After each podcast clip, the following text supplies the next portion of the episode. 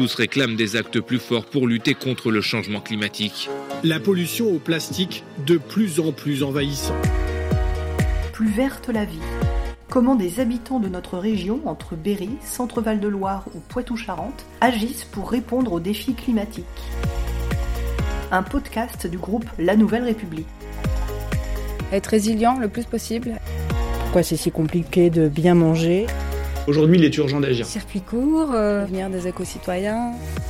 Bonjour, je cherche Monsieur Dussos, je suis de la Nouvelle République.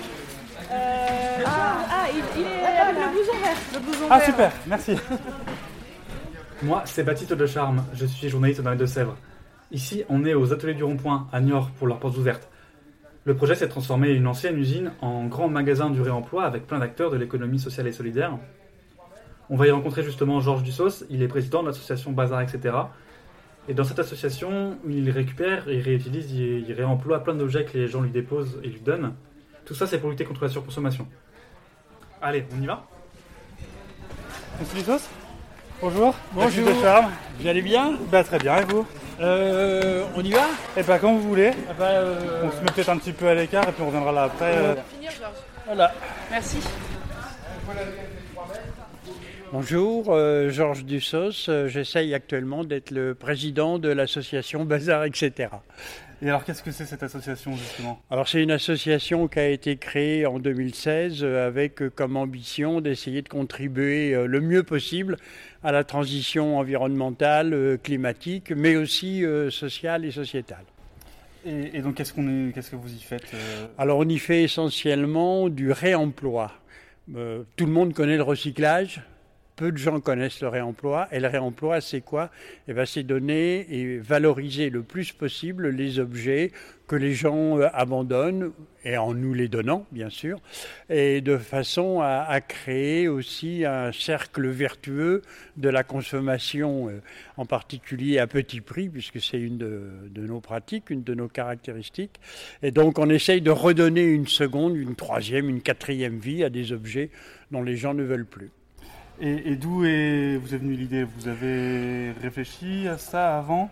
Alors ça fait euh, longtemps qu'on est un certain nombre, je crois, à s'intéresser euh, ben, depuis les années 70 aux questions euh, de, de- la matière première, hein, du monde fini, du monde fini de matière première, même si euh, on sait très bien que quand les prix augmentent, on trouve toujours des stocks euh, nouveaux, et donc euh, il faut essayer d'y réfléchir. Donc très tôt, euh, certains d'entre nous y ont pensé, mais quand je dis nous, c'est beaucoup de gens dans la société, et de plus en plus de gens qui y sont intéressés aujourd'hui, ce qui ne veut pas dire qu'on avait des modes de consommation forcément très raisonnables. Mais euh, quand même, ça, ça amenait à euh, réfléchir un petit peu sur euh, la manière dont on, on était passé d'une euh, économie traditionnelle où les gens réemployaient euh, ce qu'ils avaient, ce dont ils disposaient, le peu dont ils disposaient, et une- à une économie linéaire qui gaspillait, qui jetait, euh, qui enfouissait, qui incinérait sans compter.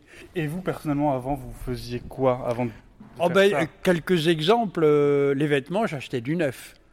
Euh, je stockais, bien évidemment. Alors de temps en temps, je pouvais euh, jeter, pas forcément donner même. Euh, donc le, le vêtement, oui, ben, aujourd'hui, moi, je ne m'habille qu'en réemploi. Euh, vous avez euh, sur euh, les consommations alimentaires, eh bien, porté attention à des choses auxquelles on ne pensait pas. Moi, j'ai- eu une tradition normande de nourriture, très carnée, très laitage, etc. Eh bien, oui, on change nos, modes de consommation. C'est sur les appareils électroménagers. Ça marchait plus, euh, à la limite, euh, la batterie ou la pile était finie et c'était jeté. Non, euh, là, maintenant, on fait attention, on essaye de, de, oui, de réemployer les objets. Et et il y a eu un déclic chez vous, un moment où vous vous êtes dit là c'est plus possible de, de continuer à consommer, à jeter, à euh, accumuler des choses dans vos placards? Alors oui, il y a eu un déclic. euh, J'étais en voilier et euh, un jour, je me suis étonné de ne pas quasiment plus voir ni mammifères marins, ni oiseaux, etc. Je me suis dit, là, on, dépasse les, bornes de notre impact sur le monde. Euh, et peut-être que ben, c'est vrai que c'est à chacun, et collectivement, et de manière systémique, euh, qu'il faut essayer de changer les choses. Et c'est vrai que ce vide euh, qui commençait à se constater, qu'on constate aujourd'hui dans la campagne, hein, où il y a de moins en moins d'oiseaux, euh, quasiment plus d'insectes, etc. C'est fini l'époque où les pare-brises étaient maculés d'insectes. Eh bien, ça veut dire que bah, la biodiversité est en train de disparaître et que véritablement cela va avoir des, des conséquences très graves pour nous. Il faut, il faut réagir vite beaucoup et, tous ensemble. Et, donc vous, personnellement, vous avez créé cette association Bazar, etc. Comment, comment vous, avez, cheminé justement pour arriver à, cette création? Euh, ben, C'est l'idée que le changement des comportements peut être individuel c'est souhaitable, euh, mais qu'il faut aussi se mettre ensemble pour proposer aux personnes des pistes possibles de nouveaux comportements de nouveaux modes de consommation. C'est pour ça aussi que cette création d'association, à laquelle j'ai été invité, puisque c'était deux porteurs de, projets euh, euh, d'une recyclerie euh, qui, eux, ont, fondé l'association, mais qui m'ont dragué hein, de manière très agréable. Et ben, j'étais très content d'y participer, parce que je pense que c'est ensemble, et l'exemple de, de, Bazar, etc., où il y a énormément de bénévoles du territoire niortais qui y participent, montre bien qu'aujourd'hui, Aujourd'hui, il y a une appétence vis-à-vis de ce genre de comportement, et donc on peut essayer de modifier individuellement et collectivement les comportements, et puis euh, peut-être influencer aussi la production, euh, genre euh, fast fashion, peut-être faire de la slow fashion, voilà, parce que véritablement on, est plus qu'un tournant. Hein. Le tournant, on, l'a déjà mal pris, donc il va falloir rattraper les trajectoires de nos modes de production sociétaux.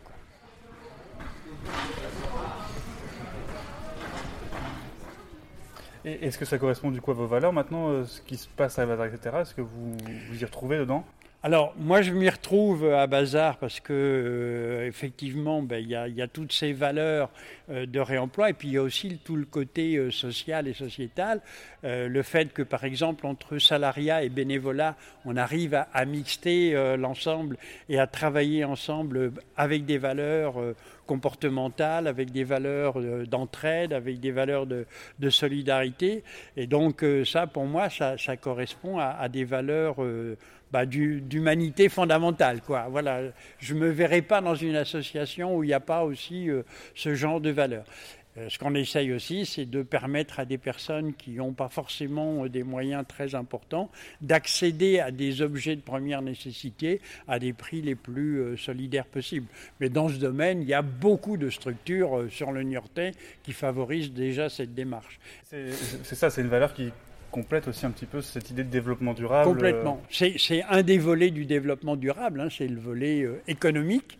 Alors oui, nous sommes dans l'économique, oui, nous faisons travailler des gens et nous participons à leur travail euh, avec une rémunération. Il y a effectivement une recherche de financement de, de, nos activités, mais cette recherche de financement, elle est sans but d'appropriation personnelle, véritablement au service de valeurs. Oui, Vous disiez au début, euh, réemploi, c'est pas la même chose que recyclage. Eh bien, le, recyclage, euh, bah, c'est bien connu. Sur la place de Niort en particulier, il y a des entreprises de recyclage. Euh, il y a aujourd'hui des éco-organismes qui participent au recyclage des objets. Le recyclage, c'est, euh, j'allais dire facilement, la déconstruction des objets de façon à récupérer des éléments constitutifs et à pouvoir les réutiliser dans le cadre de l'économie circulaire. Euh, nous, on est, j'allais dire, presque en amont et avec une obligation morale plus forte, qui est de dire, avant de démonter un objet, regardons, voyons voir si de manière à peu près économique, on peut arriver à lui redonner une seconde vie. Et ça, c'est véritablement le réemploi. Alors, il y a du réemploi euh, profitable. Hein, euh, pour ne pas les nommer euh, de grandes plateformes euh, dites collaboratives pour essayer de faire euh, de l'argent sur le, réemploi des vêtements, par exemple.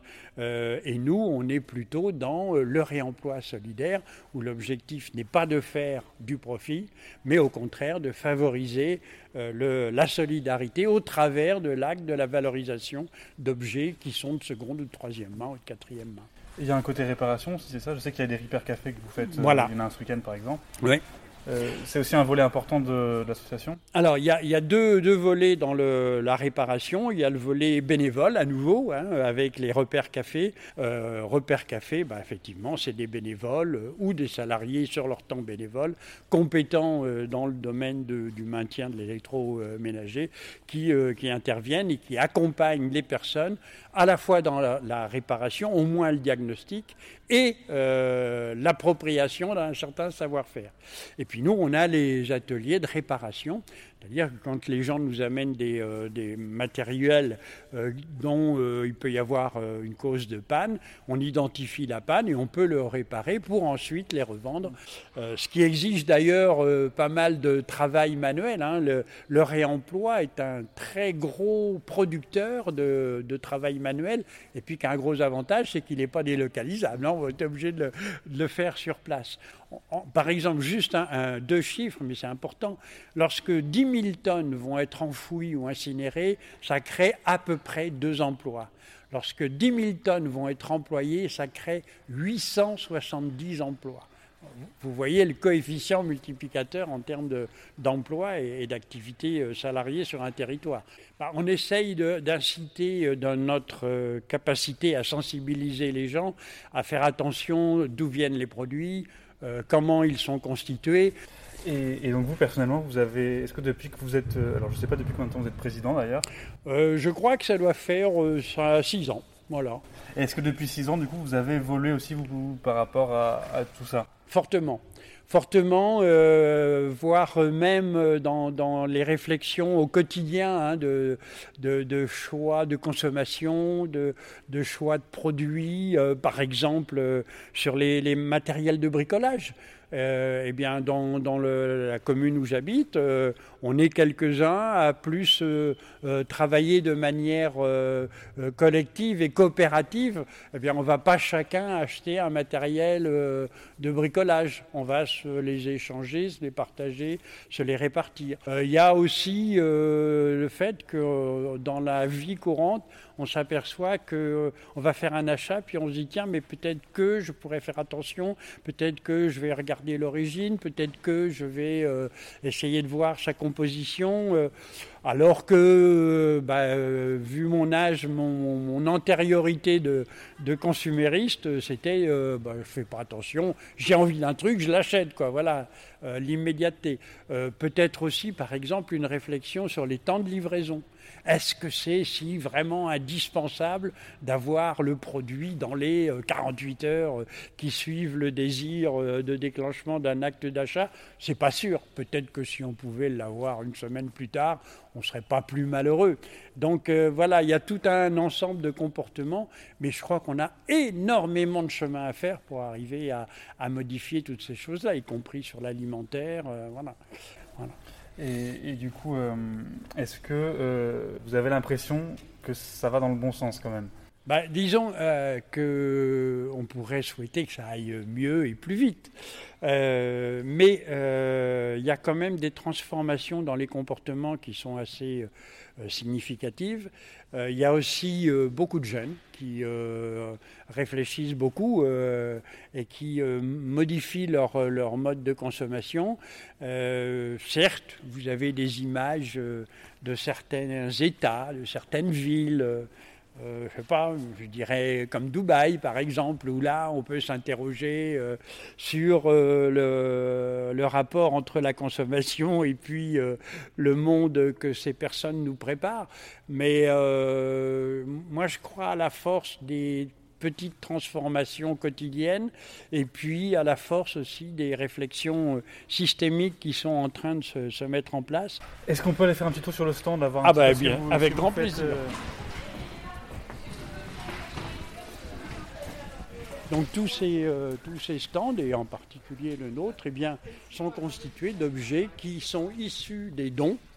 Euh, en déchetterie ou collecte auprès des particuliers, des dons Hein, le, don plus que l'abandon, c'est quand même beaucoup mieux. Et à partir de là, ils sont nettoyés, euh, valorisés, réparés, euh, upcyclés, donc euh, recyclage, création artistique ou artisanale. Et puis ils sont mis à disposition des, personnes à des prix extrêmement réduits. Par exemple, vous avez des chaises qui sont entièrement refaites au niveau des assises avec des textiles, ce qui permet aux gens aussi en temps d'exercer un côté créatif. Hein, il y, a, un côté euh, joyeux dans le, réemploi. Vous avez un exemple de low-tech, hein, qui est la machine à laver euh, avec un vélo d'appartement. Il n'y a plus besoin euh, d'énergie. Et si vous utilisez le, lavage avec des, des, lessives bio ou des lessives que vous faites, qu'on fait soi-même, hein, eh bien, les eaux dites usées, en fait, peuvent être réutilisées euh, sans avoir à être retraitées, puisqu'elles sont compatibles avec les, le besoin naturel euh, voilà, de l'environnement. Oui, on voit beaucoup de, réutilisation, c'est-à-dire là on voit des tabourets avec des vinyles par exemple. Voilà, par exemple, voilà. Euh, là il y a un, petit barbecue fait avec une bouteille de gaz. Une bouteille de gaz. Donc il y, a ce côté, tout objet qui n'est plus dans son usage initial peut aussi déclencher un second usage, euh, une seconde destination, voire une troisième, hein, selon les, euh, les modes de vie. Euh, avec deux ou trois ou quatre objets, on peut faire bah, une table nouvelle, par exemple. On peut faire un siège nouveau. On peut faire un, objet soit décoratif, soit au contraire utilitaire. Hein. Est-ce que vous, là, vous avez fait quelque chose Vous avez réemployé des choses à vous ici ah, Moi-même, personnellement, alors pas ici, parce que je pratique plutôt le réemploi dans, dans ma commune.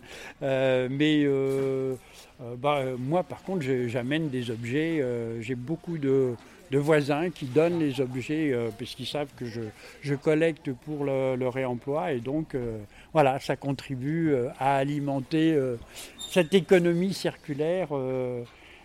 qui, a, à la fois est importante d'un point de vue des, des, contenus qui sont proposés et surtout, moi je crois, des valeurs qui sont diffusées au travers. Bon, et eh ben, le message est passé. Merci. Voilà, c'est déjà fini, mais vous pouvez nous retrouver dès la semaine prochaine avec un nouvel épisode. En attendant, n'hésitez pas à parler de ce podcast autour de vous et à le partager sur vos réseaux sociaux préférés.